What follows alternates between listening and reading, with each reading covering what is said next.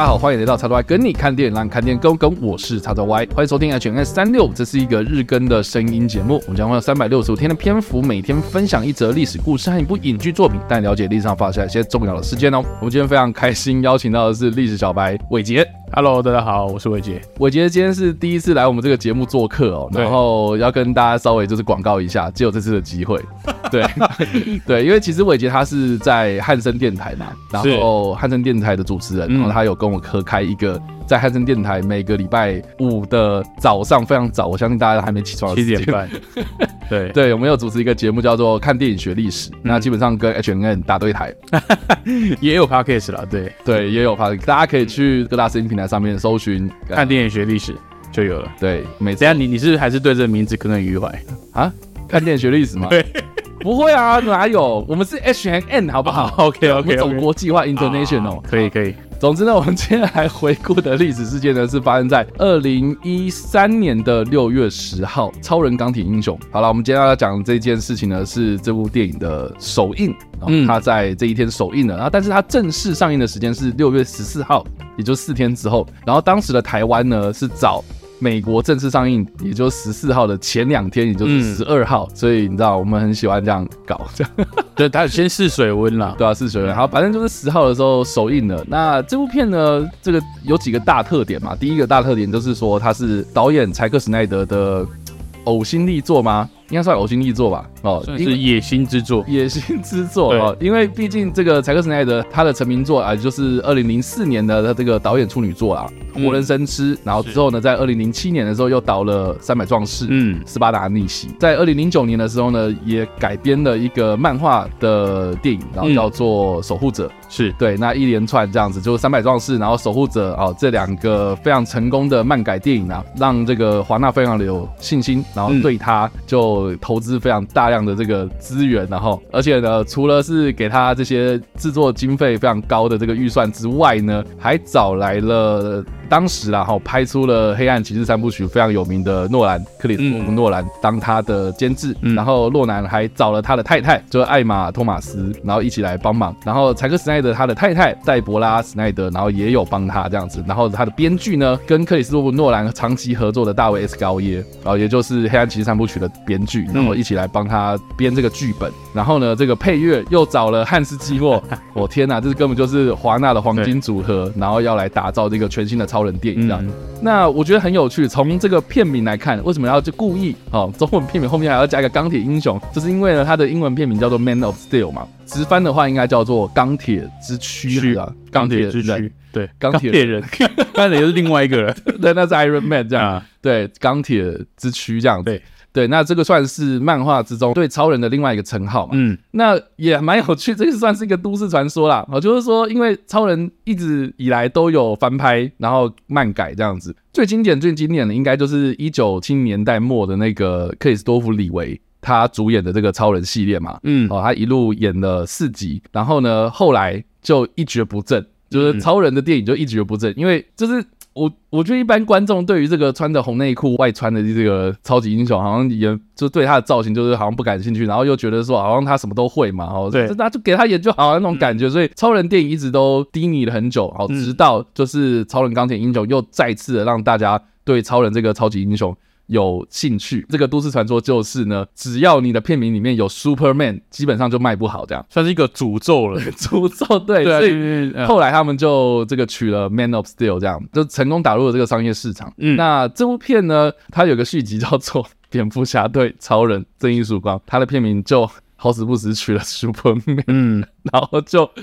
哎呀，大、这个、大翻车这样，应该算是一般的观众不买单，对，但是始终粉丝一直都很嗨，嗯，然后就搞到就是说，哎、欸，后来哎、欸、有很多的这样子一个争论，这样。那我们刚刚说的第一个特点嘛，就是查克史奈德跟这个黄金阵容嘛，嗯，第二个特点就是说，哎、欸，这个他的片名英文片名啊，原文片名并没有 Superman 这个字，这样，嗯，然后第三个特点呢，基本上他就是开启了这个华纳旗下的 DC 宇宙，好，所谓的 DC 扩张宇宙、嗯、DC EU 啦，他的第一部电影啊，就是这一部。对，那后续呢，就是我们刚刚有提到，就二零一六年的时候推出了这个蝙蝠侠对超人这一曙光，这个也是柴克斯奈德的指导作品嘛。嗯，然后二零一六年自杀突击队，二零一七年神力女超人，二零一七年另外一部呢是正义联盟。那到了正义联盟之后呢，这个 查克·斯奈德就慢慢的淡出了这个 DCEU，然后后来呢，这个华纳。DC 又自己搞了什么水行侠啦、沙战啊、猛禽小队啊。那我们录影的今天呢是二零二三年的六月嘛？那也就是说，这个最新的电影，我我们在这个时空内 知道的最新的电影，就是即将要在二零二三年的六月十四号上映的《闪电侠》这部片。嗯，然后之后呢就会变成是 DCU 啊，也就是。整顿之后的 DC 宇宙了，嗯，对，那一直以来哈，就是说柴克斯奈德他所执掌的，或者他所监制的，或是他所主导的啊，他所主创的这个 DCEU 呢，一直以来都是他们的粉丝查克粉粉丝始终热爱的一个风格，这个也是让一般。观众啊，就是感觉看不懂，要不然就是觉得说好像，哎呀，怎么拍成这个样子？那有关这一个争论呢，我就是为什么这次要找伟杰一起来跟我聊了？因为大家如果有在一直在追踪我的话，应该都知道说，其实查克·史奈德是我的偶像这样子。那他每次有什么新的新闻出来的，我都会非常的关注，然后我也非常期待他的每一部作品要推出的那个时刻这样子。那 DCEU 走到现在，然后要改变成 DCU，啊，我也是看得非常的感慨啦。哦，因为我自己个人呢，从超人、钢铁英雄一路支持哦，每一部作品呢，虽然不是都到非常喜欢或是怎么样，但是我觉得就这个世界观构筑来说的话，还蛮对到我的电波的这样，所以我一直都觉得说，好像我是异类这样，但。哎呀，这个我也是很想问问看伟杰啊，就是说你应该都有看过这些电影吧？对，当然都有，就从超人、钢铁英雄一直看嘛，看看看看到现在，你觉得呢？我可以很直接的讲吗？哎，你直接讲，没关系，如果不都不妥，要把它剪掉就，我就剪掉就好了。就是 呃，我觉得 DC 粉就是很怎么讲？嗯，DC 粉就是贱啊。好，谢谢啊，我们今天的节目就到这边结束了，谢谢大家。不是，我我解释一下，就是因为。嗯，二零一三年这部作品，当然它最主要就是要跟当时已经很成功的 MCU，就是漫威的影视宇宙来打对台啊。是是是是。那当年呢，二零一三年推出的时候呢，哦，是复仇者联盟已经结束了，隔一年了啊。哦，二零一三年钢铁人都已经出到第三集了，钢铁人都出到第三集。是啊。那钢铁之躯，我们的钢铁英雄 超人，因为钢刚出了第一集而已。那它是 DCEU 的第一部作品。是是。那其实刚刚为什么我会讲说 DC 粉，就是因为华纳的规划其实看得出他的野心，不止导演，你说制片、制作群，然后他的配乐啊什么的，甚至目前的演员，其实也都是找一线的演员，对，都都不是小咖的，都还喊得出名字的，嗯。然后这个超人的选角呢，其实虽然说他是英国人，嗯，但是其实大部分对他的这个荧幕形象也是觉得是适合超人的。是啊，是啊，是啊。但是不知道为什么，你看到这部电影已经十年了，嗯，然后他可能还称得上续作的是二零一六的蝙蝠侠对超人嘛，是对那。在这之后，当然最近 DCU 的新闻闹得纷纷扰扰，其实大家都有听说嘛，就是黑亚当的片尾有超人出来客串，大家就以为超人又要回来了，结果后来又被说取消了，啊，没有这回事情。对，然后请詹姆斯·冈恩哦，请 MCU 的导演来接盘，要把它变成你你刚刚说的 DCU 嘛？对，所以我觉得华纳，我觉得是。他们很大一个问题是，他个他们根本就没有版权的问题，他版权都在他们的旗下，所以他们想拍什么，想用什么，其实讲难听点就是一手好牌，可是打了个我们看不懂的局。但是漫威呢，反观他们是已经被逼到悬崖边的，他们再不好好拍，他们可能整个工作室会被卖掉，所以他们已经濒临破产了。然后他们就赌一把，说，哎，那我们就既有的红。想想看哦，当年是金刚狼啦、啊、蜘蛛人啊、惊奇四超人这些有名的超级英雄都不在他们的版权里面，可能他们就用剩下的哦拍出了，组成了一个 哎当时非常成功的复仇者联盟哦。嗯嗯。所以反观华纳，我觉得他们可能也是有被漫威工作室刺激到，嗯，然后他们就觉得说，哎，那我们是不是要加紧脚步，开始来拍我们自己版本的漫画英雄的影视宇宙？嗯哼。但是他们太赶了，嗯哼。他们太急着想要做出点成绩，然后一直让创作端就是查克·史奈德，他原本是主导 DCEU 的这个算是总舵手，哪怕是不是他直接指导的电影，包含《神力女超人》等等，他也都是有帮忙出一些意见，让整个宇宙呢是通顺的。其实我觉得漫威会成功哦，就是因为他打破了以前我们对于电影续作的印象，因为它是有连续性的，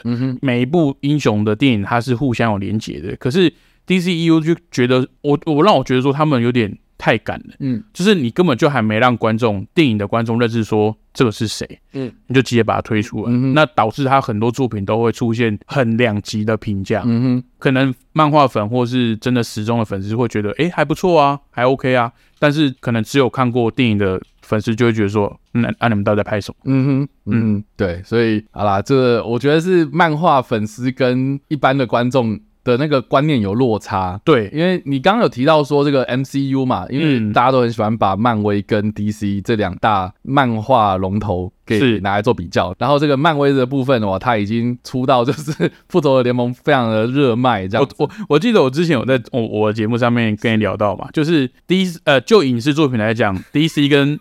跟 MCU 谁比较强？嗯，就是。DC 已经落到 MCU 可以随便拍哦，嗯，他可以拍出像什么蚁人三，或是或是什么雷神 或者什么雷神索尔第四集，对对对，就是他可以拍出这种作品，他还是就是在票房跟讨论度上会很卖，胜于 DC。那你 DC 就是一直在就是场外的新闻还比棚内的还要精彩，然后你。讲了那么久，也没有拍出个什么所以然给给粉丝讨论这样子，嗯，所以我觉得这个是华纳一个一个蛮大的问题啊，嗯，对啊，好，我们我们我们回到这部片，嗯，对，这个是后话了，嗯，但二零一三年那个时候，其实好，我先跟大家讲一下，就是说我在看这部电影的时候，我真的完全不知道说它是一个什么宇宙观建立的一部电影这样子，嗯，我就觉得说这部片它本身。就是单独来看的话，它本身就很完整了。对，因为它就是在讲超人的起源故事嘛，而且是从非常非常起始的，就是说超人他是外星球对的这个居民，等于是应该说是重讲了，等于是重讲他的这个起源故事。对，啊，他是这个。克星一个外星的星球啊的一个父母，然后他们所生下来的一个 baby，这样、啊、就是外星人。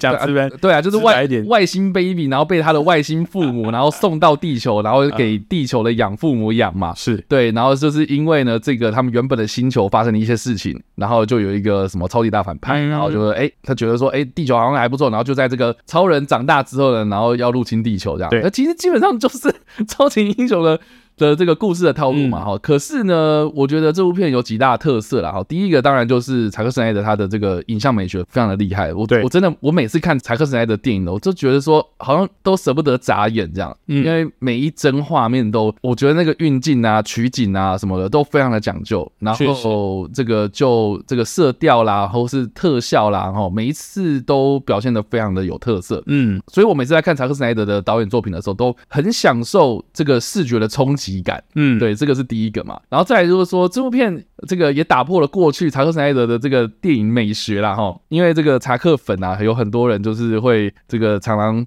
津津乐道的一件事情，就是说查克·史奈德很喜欢用慢动作啊，就慢动作还是慢动作还是慢动作，对，所以就一大堆的慢动作，可是这部片哎，反而慢动作很少，反而比较少。还是有啊，但是比较少。然后他反而就是用一种比较写实的方式，然后去记录，就是说这个超人成长的过程。然后呢，还有呢，他为了要呈现这个超人的速度感哦，所以他在这个摄影上面哦，常常会用一些可能动态模糊的方式，就有点像是我们在看漫画的时候，那个你知道超人要飞的时候呢，他可能就是那个画格，然后他就会用很多那种线条，对，然后去呈现说哦他在飞，然后他飞很快，或干嘛的这样子。那他就是用这种动态模糊的方式，让那个画面呈现出。这个速度感，这样，嗯，对，这个也是我在看这部片的时候，打斗方面呐，哈，动作方面呐，真的是非常的好啦。我觉得就讲一个比较粗俗的话，就是就是爽，对，就真的很爽。它很像呃呃七龙珠，对，我知道，因为很多人都这样讲，对啊，就是打斗的时候，因为现代的影视很少有那种。所谓的超人类打架，呃，就是，但是我觉得二零一三年这部作品是最还原那个感觉的。对对对对，然后再来哈，就是第三个特点，就是说这部片有很多大咖演员。当然，除了是这个主演亨利卡维尔，那个时候他有代表作品，但是他也是因为这部片，然后让大家认识到说，哦，我们印象中这个世代的超人就是他嘛。对对啊，这个亨利卡维尔是第一个嘛。那再来就是说，他也网罗了很多。呃，这种奥斯卡影帝等级的人物，像比如说饰演这个超人的养父亲呐、啊，嗯、就是凯文·科斯纳哦，这个应该不用我多说。然后再来就是罗素·克洛哦，就是演超人的亲生老爸，就是他的外星爸爸。那像是这个艾美·亚当斯哦，这个也是饰演漫画里面非常知名的 Lois Lane 嘛，好，就是超人的女朋友。是，然后另外呢，还有麦克夏农，哇，这个也是影帝级人物啊，哦，就是演这个超人的反派。嗯，另外还有像是戴安·莲恩啊、劳伦斯·费许鹏啊，嗯、哦，这些人应该对他们的这个荧幕形象哦，应该都不陌生哦。所以这这部片也是众星云集嘛，所以这几个特点也让这部片哦，它的制作预算高达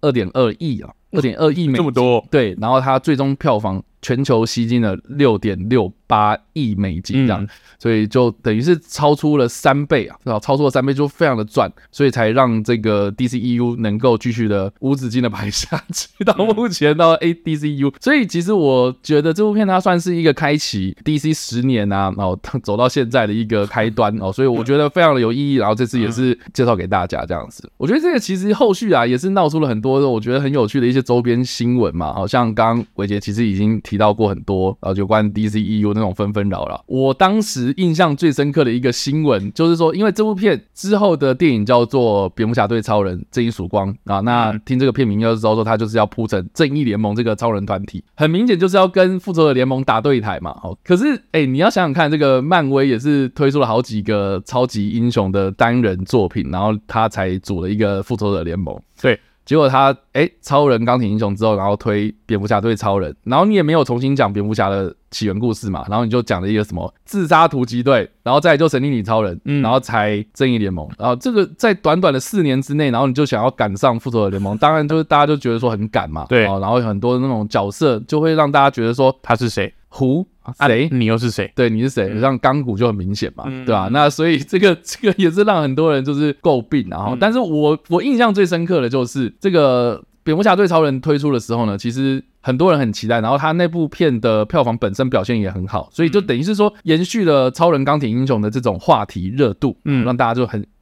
很好奇，就是说新任的这个蝙蝠侠，当时新任呐，哈，现在蝙蝠侠也不知道几代这样啊。那当时新任就是班艾弗列克嘛，他要怎么样诠释这个蝙蝠侠，然后他们俩怎么打架的这个原因，我印象很深刻，就是说这部片他在评价上面哦，就是栽了一个跟斗。那这个一手打造超人钢铁英雄配乐的这个汉斯季默，他就发表声明，就说以后我不要再配超级英雄电影了。嗯，我印象很深刻，有这个新闻这样子。你说在二零一。一六的一六嘛，对，蝙蝠侠对超人推出之后，嗯、他就说我不要再配超级英雄电影。那他后来是有配，还是有啊？神力女超人二啊，对啊，一九八四，一九八四，一九八四，这是神力女超人第二集嘛。嗯，那我就想说，等一下你老人家为什么要讲这句话？对啊，就很奇怪。你说为什么要特意撇撇清吗？这应该应该是说他为什么那个时候二零一六年的时候要特别讲？他就说他对超级英雄电影已经有点失去信心，然后不想。再继续帮超级英雄电影配乐的这样，可可是就配乐部分，我相信没有人批评